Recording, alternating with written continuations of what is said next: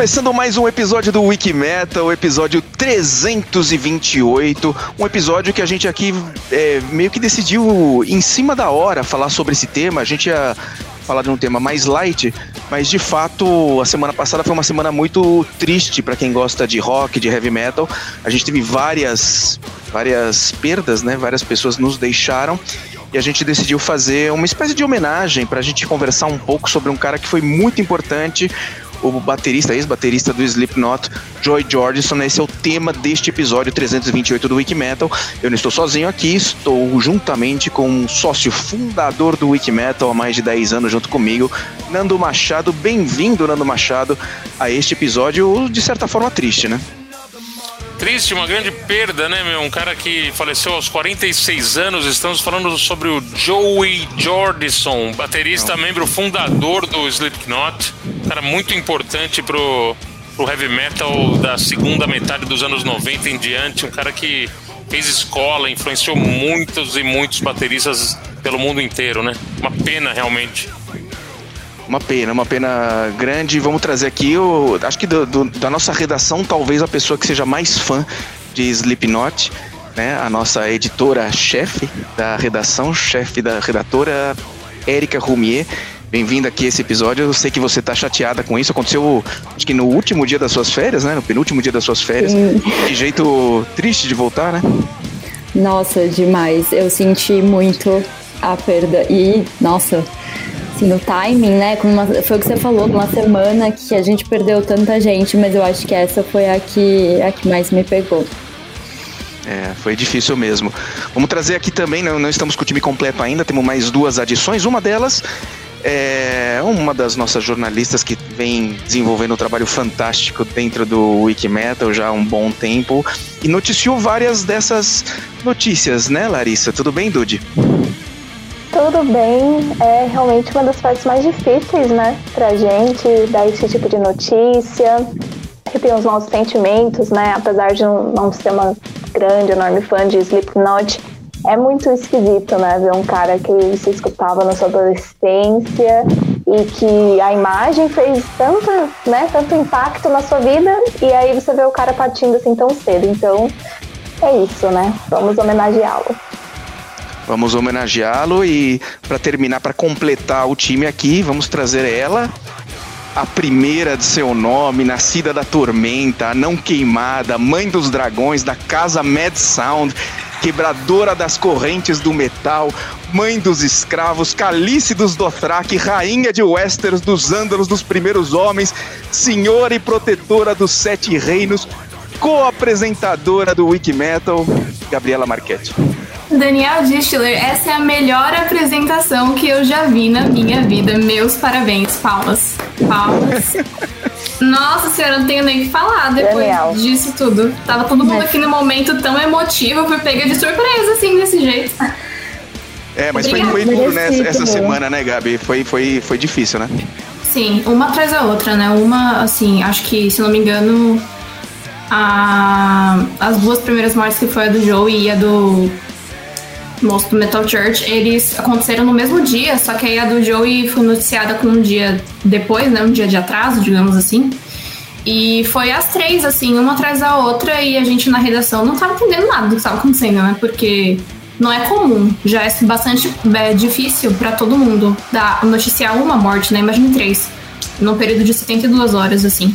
É, foi bem complicado. E é isso, né? Uma semana muito triste pra gente e pra todo mundo.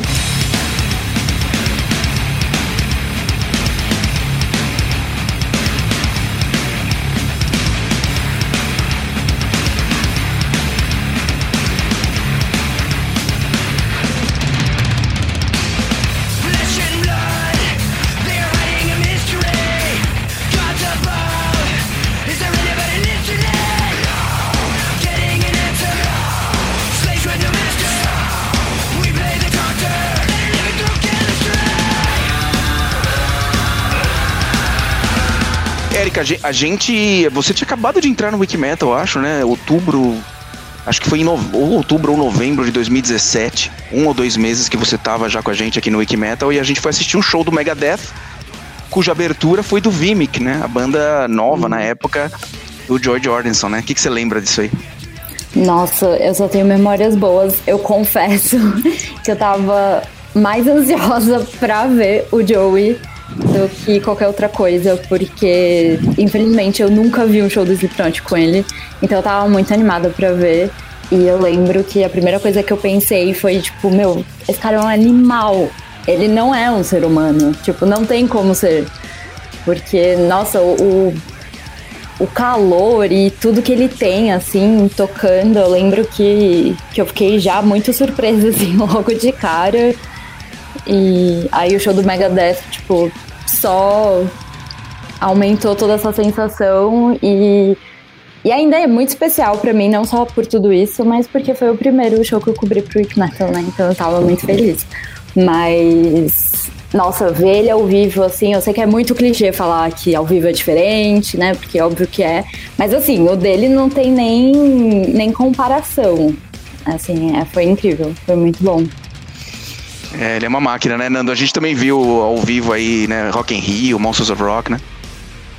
Exato, eu lembro muito bem do show do Rock in Rio. O Slipknot pra mim sempre foi uma banda mais legal assim de, ao vivo do que do que no CD. Eu, minha opinião pessoal, né? Uma banda que tinha um, um aspecto visual, o show deles realmente tinha um, uma pegada assim do de visual que poucas bandas, eu vi em poucas bandas, né? Uma, a iluminação, os fogos, as máscaras, toda aquela a banda, vários integrantes, né, andando pelo palco. Corey Taylor realmente um frontman, assim, acho que dos últimos 20 anos o cara mais legal, talvez, do, do heavy metal. E a banda, eu acho que é a banda mais importante que apareceu no heavy metal desde talvez 95, 96, a segunda metade dos anos 90 para cá. Nenhuma banda acho que foi tão popular quanto o Slipknot. Eu acho que dessas bandas é, que surgiram aí com do nu metal, chamado nu metal, eles estão para mim disparados na frente.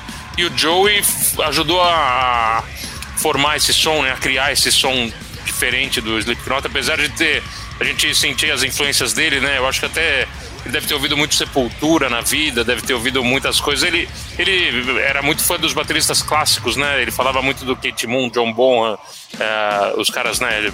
Uh, Buddy Rich. Até acho que tinha um pouquinho de uma pegada de Tommy Lee, por causa daquela questão, daquele lance que ele tocava, a bateria girava, rodando. né? Que era uma, rodando, que era uma coisa que o Tommy Lee fazia também, do Motley Crue.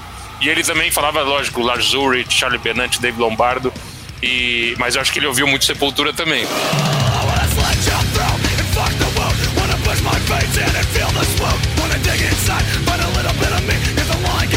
when you don't complete my wormwood needs your bedside You never get out you were never alive I am missing it, I am the fifth line I got my linicals and a child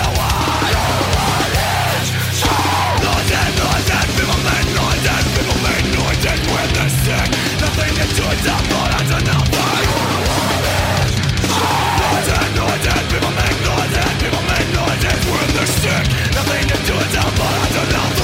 É isso aí. Aliás, você tocou num ponto que eu queria ouvir a opinião da Gabi e da Lari sobre isso.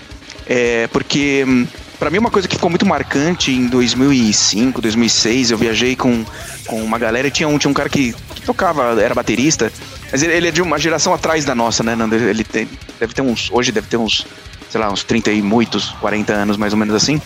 Então eu via claramente que para ele o que, sei lá, o Neil Peart representa pra gente, ou o Mike Portnoy representa pra gente, é, porque a gente não viu o John Bonham em ação, né? Quando, quando ele morreu, a gente ainda era criança.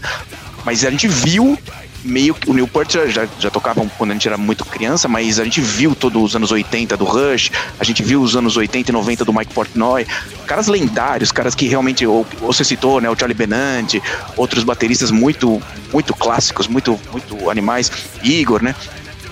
E, e eu acho que para essa geração que veio depois da nossa, o George Jordison representa isso. Representa um negócio tipo top, assim, tipo. É, se tem um baterista que eu tenho que escolher é esse.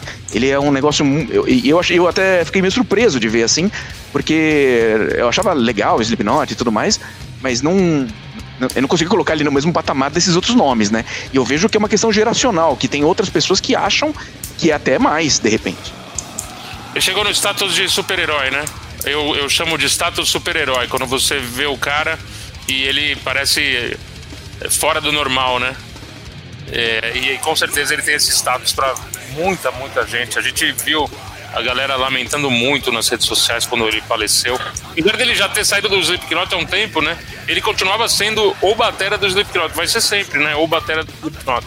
Sim, e é muito é interessante porque o Nando comentou sobre o Lars Ulrich, que foi provavelmente uma das maiores influências do, do Joey durante a, a carreira, né? E o Joey substituiu o Lars em um show. Porque o Lars teve, teve um, um, ataque de pânico ali, uma crise de ansiedade, e ele não conseguia subir no palco de jeito nenhum. E aí ele foi lá e, e ensaiou as músicas, assim, horas antes do show, e chegou no show e arrebentou. E assim, para um cara fazer isso com uma banda que não era a banda dele, com músicas que ele não estava acostumado a tocar, sabe? Isso tem que ser realmente muito bom, ainda mais com bateria, sabe? Bateria não é, assim, não falando que tocar instrumento é uma coisa simples, porque eu não toco nada, então eu sei que não é simples nem um pouco, nenhum deles. Mas bateria exige muita coisa de você, exige muita coordenação, exige muito ritmo, ela é o instrumento que dá a base pra música, né? Se você não tem a bateria, você não tem nada. E aí o cara vai lá ele sobe no palco e ele substitui um dos ídolos dele. Super, assim, naturalmente, assim, durante 98% do show. E, eu acho que realmente não tem como negar que, além de, de ser uma influência, né, para pra, as novas gerações e para até para, sei lá, para os novos bateristas, é, é porque era bom. É, o cara era realmente muito bom. Ele sabia o que estava fazendo, né? Eu acho.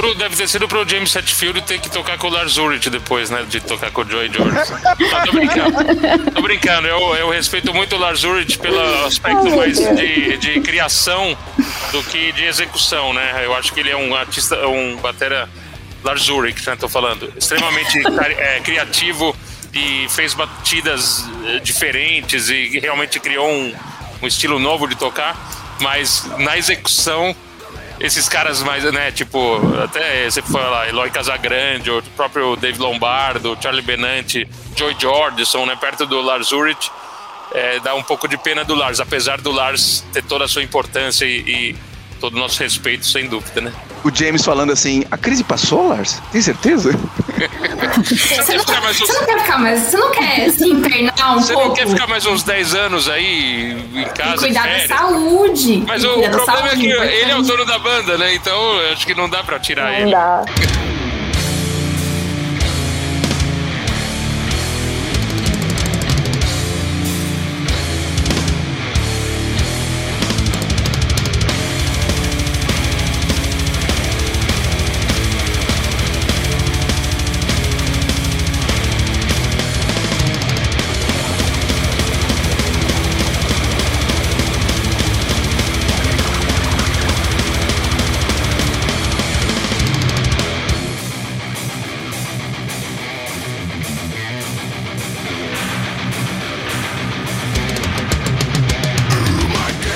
Mas dos questão, comentários né? nessa matéria. Esse, isso que você falou, Nando, eu não ia, eu não ia falar nada. Mas muita gente comentou nessa matéria sobre o Joey Jordison substituindo o Lars exatamente isso. Tipo, finalmente o Metallica tá dando baterista. Então a gente consegue perceber a partir daí, quando os caras tiram Lars, né? E vem ah, exaltando a, a, força do Joe Jordison, exatamente isso que o Dani falou, né? Uma parada geracional de ser muito reconhecido também, porque acho que as gerações antigas meio que torciam um pouco o nariz pro Slipknot, tipo, ah, essas coisas novas aí, Slipknot não é tão bom que nem os heróis do metal, e é sim, sabe? Eu realmente acredito que a, a, o aspecto cri, da criação das batidas do Lars é imbatível, assim, ele é, o, é um baterista é, que às vezes é até mais importante e mais difícil, né? Você criar do que você executar, uhum. né? Mas é, era uma brincadeira, né? Mas Tudo realmente bem, eu... Ele tá te ouvindo e ele com certeza te Não, Lars, é, eu sei que a gente tinha combinado, né, de entrevistar o Lars semana que vem, ele vai cancelar por causa disso, mas, putz, Melhor eu cortar essa parte do programa. a gente já falou com ele, ele é a brother, então tranquilo. É. Não, mas o Slipknot eu lembro até hoje, a primeira vez que eu vi os caras. É, realmente causou um impacto, assim, essa coisa do visual. Eu. É, eles deram um passo além, né, do, de tudo que a gente tinha visto antes, de, desde Kiss, com aqueles. É, né, com, com uh, os explosões e maquiagem, ou o Black Sabbath com a parte do, do, do né, filme de terror, coisas que a gente sabe que o heavy metal sempre teve, mas o Slipknot era. Eu fiquei com medo. A primeira vez eu era barra pesada, meu. E eles realmente têm um, uma, uma coisa triste da história da banda, né? Que é uma banda. A gente fala que é uma banda nova, mas já tem quase mais de 25 anos de banda, né? Mas eles já, já é a segunda tragédia, né? É uma pena. O Paul Gray, também, o baixista da banda, era um cara importante para eles, morreu assim de uma forma super triste. E agora o Joey Jordison, apesar de não, não ser mais o Batera, também faleceu. A tragédia, né, meu, que acompanha essa banda. Muito triste isso. Sim, e é muito triste pensar que os dois são cofundadores da banda. Tipo, junto com o Joey Jordison, Paul Gray e o Clown foram quem cri criaram, assim, basicamente, o Slipknot do zero. Então é muito triste pensar que duas das três pessoas que criaram a banda e que criaram toda essa oportunidade foram embora e foram embora de um jeito tão trágico tão cedo, né? shade, darkened gaze. Every color is dismay. Arid sky, and turns to grey Threshold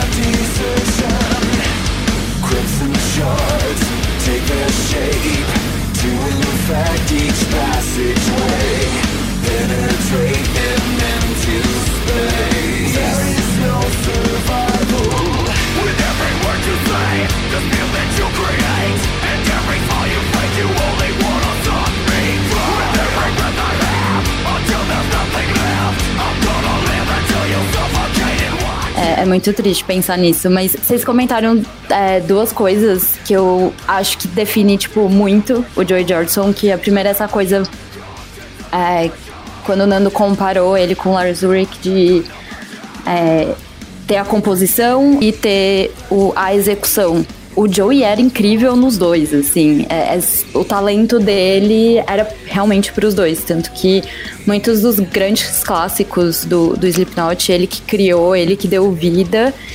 E na hora de executar, ele fazia tudo muito incrível. Então, sempre.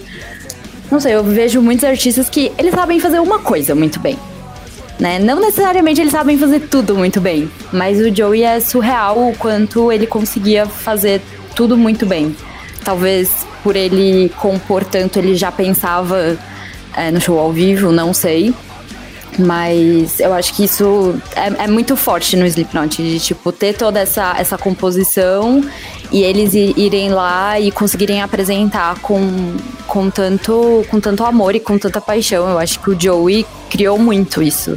O Gray também, lógico, mas acho que na bateria você, né, como é mais físico, acho que você consegue enxergar melhor.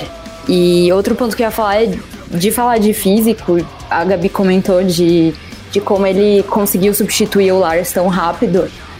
É, eu sempre fico muito emocionado quando eu lembro disso, mas assim, é, é muito bizarro pensar no que aconteceu com ele, porque por ele ser essa pessoa que assim, nos 45 minutos do segundo tempo, ele consegue ir lá e tocar todas as músicas e arrebentar e dar toda essa energia que ele tinha, que passava pra gente, é muito triste pensar que ele sofreu com uma doença que tirou isso dele, né? A gente não sabe exatamente do que ele morreu, mas muita gente desconfia que tem a ver com a doença que, que ele tinha, que eu não sei se eu vou falar certo, mas é mielite transversa, que é basicamente é horrível, é uma inflamação na medula, o que eu achei surreal, porque eu nem sabia que a medula dava para inflamar, mas aparentemente inflama. E assim, além de ser uma dor insuportável, ele.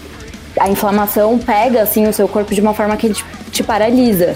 Então, uhum. muitas vezes é, ele precisou ser levado com alguém pro palco. Então, tipo assim, ele não tava conseguindo nem andar até a bateria, mas mesmo assim ele conseguiu ir lá tocar E assim, você podia, quem conhece, podia até perceber que tinha uma coisa estranha, mas assim, quem não conhece achava que tava tudo bem.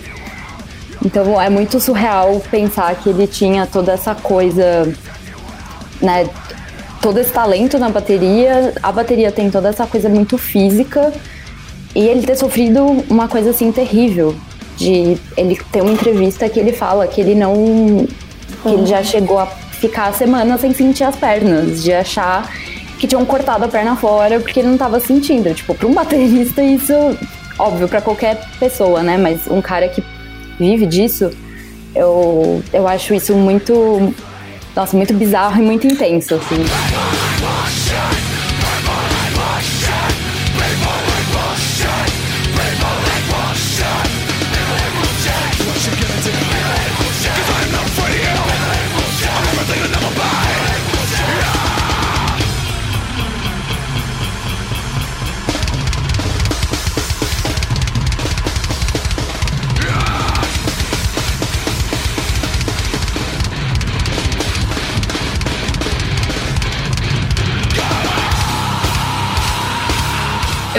Disso, mas acontece muito, sei lá, quando a pessoa chega no auge da, da, da, carreira dela ou da fama e ela começa a perder tudo aquilo de um jeito. E isso que a Erika tava falando, e até um comentário que o Nando fez, né, dele ser um, um super-herói, assim, da, da, da bateria, me lembrou. É um comentário mais lúdico, mas me lembrou um livro que eu tô lendo agora, coincidentemente, se chama Canção de Aquiles, e é sobre. É uma releitura da Ilíada, assim, uma releitura meio young, young adult que conta mais a história do Patroclus e do Aquiles, né? E Aquiles que foi esse semideus, esse é, essa pessoa cheia de fama, mas que morreu muito jovem. Ele, ele ganhou fama por ser um ótimo guerreiro, mas ele morreu na primeira guerra que ele lutou, a primeira e única. E, e no livro eles comentam, tem uma cena que eles estão falando e Aquiles vira pro Patroclus e ele fala: é, Me nomeia um herói que foi feliz. Tipo os heróis gregos, né? Os grandes heróis gregos. E o Patroclo não consegue, porque todos eles eram. Eles tinham muita, muitas histórias muito trágicas. Tipo, uns enlouqueceram, outros mataram alguém da própria família, outros morreram, outros perderam. Nanã. E aí o Aquiles vira pra ele e fala: os deuses não deixam uma pessoa ter fama e ser feliz ao mesmo tempo. E, e, eu achei, tipo, uma coach muito, muito pesada, porque a gente consegue. Eu sei que tá, tá, isso tá citado é, numa época assim muito antiga, muito anterior a todos nós, mas a gente consegue trazer isso para os dias de hoje e pensar, tipo, né, cara, quantas pessoas que têm fama e, e dinheiro e fortuna e elas têm um milhão de problemas. Agora eu trago pergunta: vocês conhecem algum famoso que é feliz?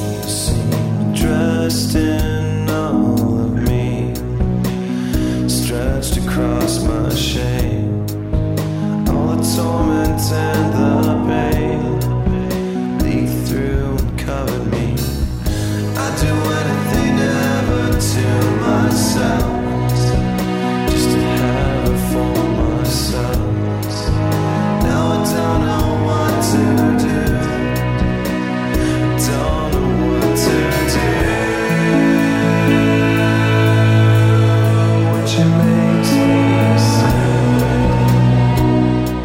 esporte, teve exemplos aí nas Olimpíadas, pessoas extremamente bem-sucedidas que você fala, nossa, ela tem tudo, conseguiu tudo. O, o Chris Cornell, para mim, é o exemplo perfeito do que a Gabi falou, de um cara que tinha tudo, né, meu? Cara, maior voz da, da música, é, sucesso, Soundgarden tava voltando, fazendo show sold out. Lógico, tem a questão do, do, dos remédios, da, da, do vício, tudo isso que piora muito, mas a questão de saúde mental é muito sério. Eu acho que existem né, pessoas extremamente bem-sucedidas que conseguem lidar com a fama e, e acabam uh, conseguindo né, um, um, um, equilíbrio, mas realmente é, é, difícil. Você tem que ter uma, uma, boa formação, você tem que ter um bom acompanhamento, você tem que ter é, disciplina, você tem que saber a hora de parar, né, a hora de, de tirar um tempo, um tempo de folga para você é, ter pessoas em volta também que, que ajudam a a, a manter esse equilíbrio, os pés no chão, né? Então, acho que, lógico, é, existem pessoas bem-sucedidas que são extremamente bem-sucedidas, felizes, mas é uma questão interessante, né? Você pensar que as pessoas sonham a vida inteira em conseguir uma coisa, quando conseguem, parece que, que, que não, não, não rola, né? Mas é, é uma questão bem interessante que está sendo bem discutida hoje. É isso aí. Tirando o Nando Machado, acho que não conheço ninguém assim. É, tirando muito rico e, e feliz o Daniel Dissler, né? não, só não vai Sobe música aí, sobe música aí. Poderosos. Nossa. Everybody so completely sure of what we are Everybody down from me from miles away From face to face, I haven't got a thing to say I bleed for this and I bleed for you Sure you look at my face like I'm somebody new Joy, nobody wants anything I've got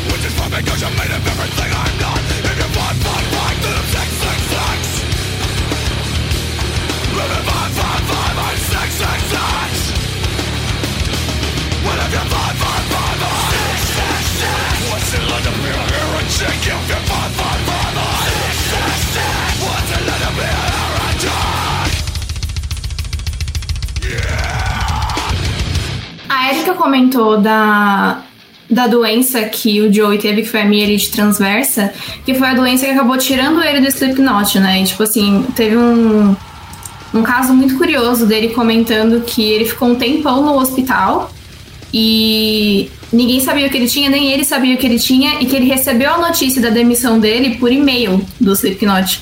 E nem eles sabiam, né, o que tinha acontecido. E foi uma, foi uma história que me chocou bastante, na verdade, porque eu fiquei pensando comigo, tipo, mano, seus amigos de longa data, os caras vão te visitar no hospital pra descobrir o que você tem, sabe? Eu fiquei meio. O que aconteceu? É que eu, é que eu acho que rolou uma coisa meio tipo. Ah, como no último show que eles tinham feito antes dele ir pro hospital, ele não tava muito bem, tipo, não conseguia ficar de pé direito, não tava conseguindo tocar direito, eles ficaram, tipo. Acho que ele tá com um problema, ou. Eles nunca falaram, né? Mas especificamente qual problema eles imaginaram, mas eles imaginaram que ele tinha uma coisa com bebida ou com drogas e falaram, tipo, a gente não pode ter esse tipo de problema mais na banda. O que é meio chato, né? Porque é isso que você falou, tipo, vai visitar, vai entender direito, né? Principalmente o cara que foi um dos fundadores do grupo. Isso eu achei meio estranho.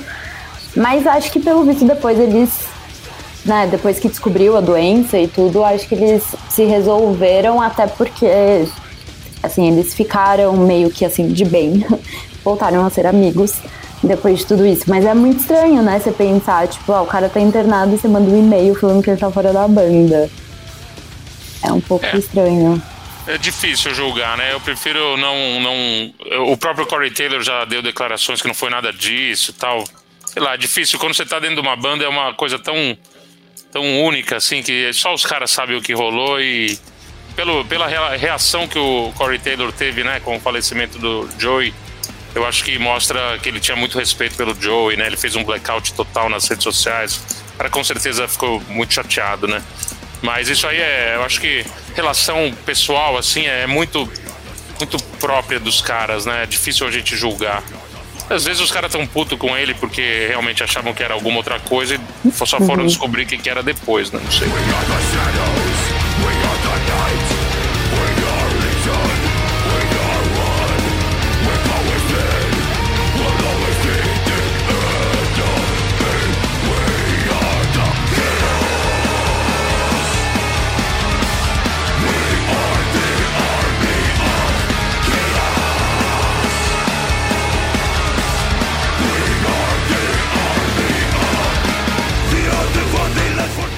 Interessante que o Joey Jordison nunca, na época que ele estava com essa doença e até no tratamento, ele não, não tinha contado, né, pro público.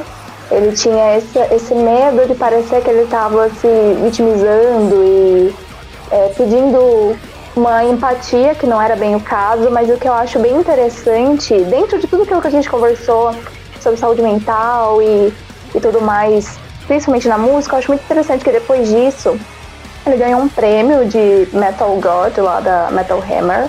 E aí ele foi falar sobre essa vivência dele, né? Sempre também muito respeitosamente falando sobre os Slipknot como grandes irmãos.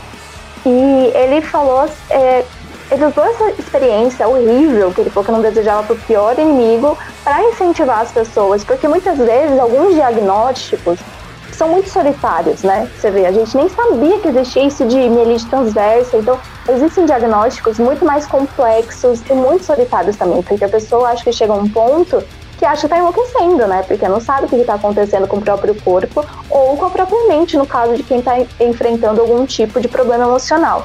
Então, ele falava, né? Eu sou prova viva que é possível se reerguer e ele só quis divulgar isso para o público quando ele fosse uma história de superação, porque ele tinha ciência que muitas pessoas não saíam daquele buraco. Então ele só quis abrir quando ele pudesse ser assim esse herói mesmo para além da bateria. Então eu acho isso muito bonito assim, mostra uma força emocional muito grande, né? Porque eu acho que a primeira coisa que eu faria quando eu tô sofrendo, eu já falo pra todo mundo, gente, toma, pelo amor de Deus, eu preciso aqui de ajuda. E aí o cara vai lá, enfrenta um negócio desse e volta com uma super lição de vida.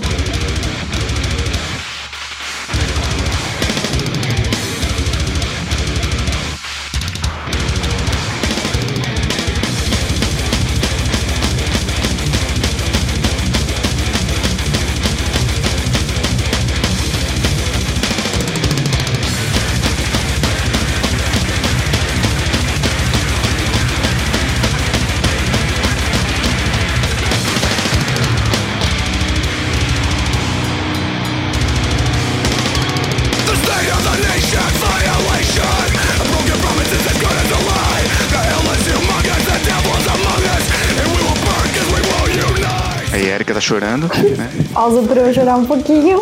Não, não tem pausa não. Vamos seguir. Eu achei muito bonito também a reação do, do público em geral, né? Dos fãs, dos outros dos outros artistas também. Teve gente muito grande, que nem Ozzy Osbourne, Seri Tankian, é, gente muito famosa, o pessoal do Trivium, pessoal de gerações antigas, que nem Exodus, Testament, pessoal de bandas novas. É muito bacana. E eu, eu achei em particular a declaração, o post né, do Mike Portnoy, um dos maiores bateristas de todos os tempos, é, falando que foi muito doído essa morte, porque quando o Joey soube que o filho dele, né, o filho do Mike Portnoy, o Max, era fãzaço do Slipknot, ele mandou uma caixa gigantesca de coisas do Slipknot para ele, e aí o, o Mike ficou muito emocionado. Também mais um detalhezinho aí do Joey, muito legal, né? Nossa, sem dúvidas. Ele era um cara muito atencioso com os fãs também, né? Tocava com os fãs em frente ao hotel, assim, uma coisa incrível que mostra também é, essa envergadura né, do caráter dele e de tudo mais, é, a postura dele também com o Slipknot depois. E aqui lembrando um pouquinho disso que o Dani perguntou pra mim e pra Gabi sobre como que a nossa geração, né, encarava o Slipknot e tudo mais. Eu confesso que eu era meio esquisitinha, porque eu queria mais saber do pessoal das antigas, né? Então, eu li todas as biografias na Wikipedia. Mas olha onde nós estamos agora, né? Valeu a pena. Tudo deu certo. Mas, apesar disso, eu tinha é, o Slipknot como uma das bandas recentes que valiam a pena, assim. E eu lembro, inclusive no, no vídeo de tributo que o Slipknot fez pro Joy Jordison, eles colocaram um trecho do solo de bateria dele no DVD Disaster Pieces de 2002 e é uma coisa insana, né? Você vê aquele cara com uma máscara que não tem expressão, a bateria dele tá girando no próprio eixo, assim, tem um pentagrama ao fundo, então além de tocar muito bem, tocar muito bem girando em 180 graus. E, e também é, tinha uma coisa no Slipknot, como o Nando falou que teve medo quando foi no show, é, é uma coisa quase proibida, assim. Eu acho que com o passar do tempo, eu não sei se a gente acostumou, ou se tinha uma, uma energia diferente naquelas formações iniciais, naqueles discos iniciais da banda, mas era, era como se eu tivesse presenciando e testemunhando uma coisa assim que talvez eu não devesse e isso só aumentava assim a emoção então eu acho que mesmo descobrindo o Slipknot tardiamente né porque como nós vimos aí pelas contas eu era bem novinho quando eles lançaram grandes álbuns é, era uma, uma emoção assim ainda muito forte de meu Deus, olha isso, isso é muito fantástico.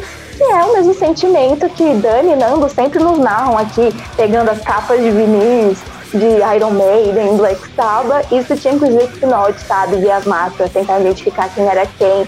E eu que tinha medo de palhaço, né? Tentar fechar o olho bem na hora que o chão passava.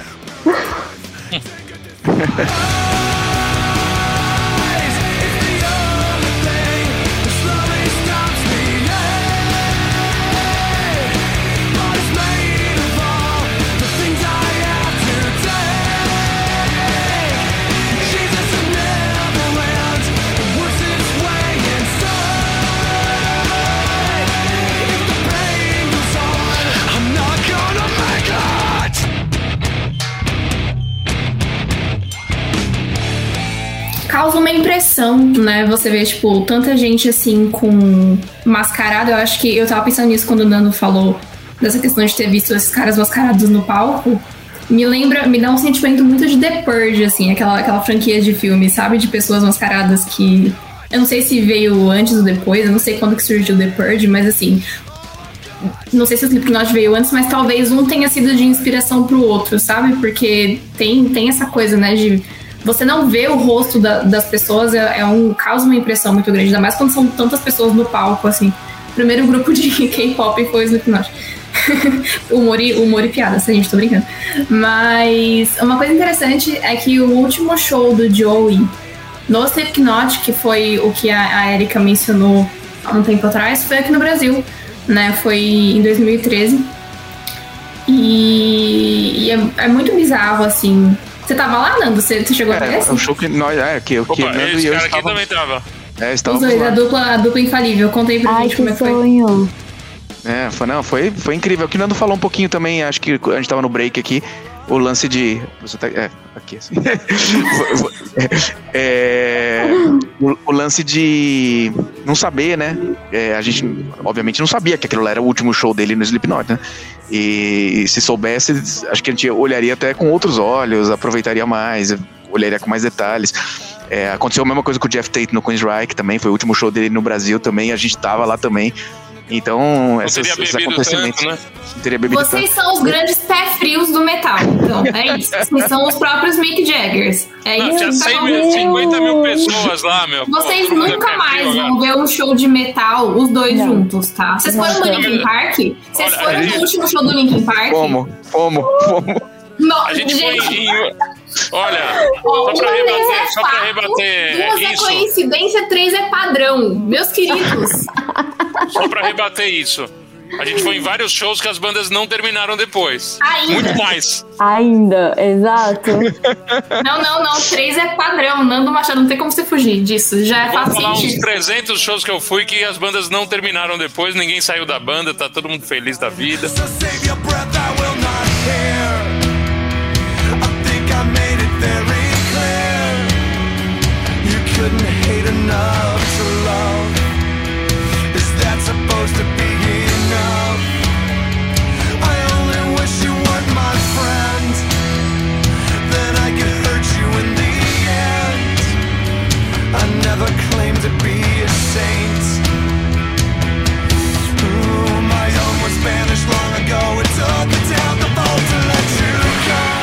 Gabriela Marquette querendo, querendo causar aqui, né? É, mas vocês mas me deram é munição.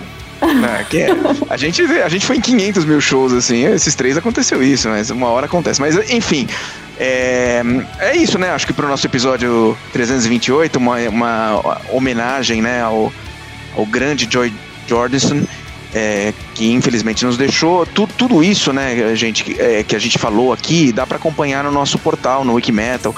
Tem uma matéria falando só sobre as manifestações de pessoas famosas aquelas, esse negócio que eu contei do Mike Portnoy, o Ozzy, o que, que ele falou, o Seri Tankian, o Daron, tem um monte de gente falando, o Charlie Benante. E, e, tem a história da música Snuff, de como que o Joy Jordison transformou a música Snuff que o Corey tinha feito não pro Slipknot e ele, ele conseguiu convencê-lo a que vire uma música do Slipknot. Tem muita coisa legal para acompanhar lá no nosso portal. Então sigam a gente aqui no. Não sei onde vocês estão ouvindo, mas se é no Spotify, no Deezer, no YouTube, estão vendo a gente aqui também. Assina aí, é gratuito. Segue a gente, segue o portal. E é isso, meninas, é isso, Nando? É isso, mais um episódio do Wikimetal. A gente promete trazer notícias mais alegres da próxima vez. Mas fica aqui a homenagem ao grande Joey Jordison, esse merece. A, a gente ia falar do aniversário do James Hetfield, esse é o que a gente tinha, tinha programado para falar neste episódio, mas isso fica pro ano que vem, né, Eric? A gente fala do James em outra oportunidade e esse aqui a gente quis homenagear o Joy. Nos vemos Exato. daqui a 15 dias, meninas? Daqui a 15 dias. Até lá. Até. Tchau.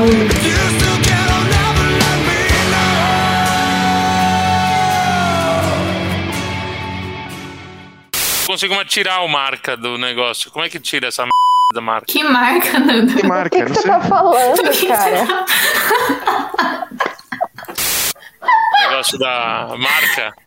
falando sobre o Joey Jordison, baixista. Baixista não, né? Você viu que as minhas guitarras tudo foram roubadas, meu? O que aconteceu. Eu tava tentando entender o que, que era isso atrás de você. Eu super achei que você tava num quarto decorado e era o tipo. também. Eu pensei que fossem pássaros. Pássaros. Eu também. Pássaros. Tá, quando chega coisa boa, você pode mandar pra mim. Você sabe meu endereço. Tá? Pra você só cookie, bolo, essas coisas. Mas pode vir junto. Pode, pode você. Quer que eu volte? Tudo bem, não O, agrega o nada. eu Daniel, ele aposentou, tá recebendo a É. aposentadoria dele assim, ó. Vou ficar aqui, ó. Mas então como é que volta? Eu não entendi. Alguém volta aí, qualquer um. Ou quer que eu volte? Você quer que eu volte? 328 É, volta. Nando. Vocês são os grandes pé frios do metal. Então, é isso. Vocês são os próprios Mick Jaggers. Vocês nunca pé mais frio, vão ver um show de metal, os dois Não. juntos. Vocês Olha, foram no último show do Linkin Park. Bom.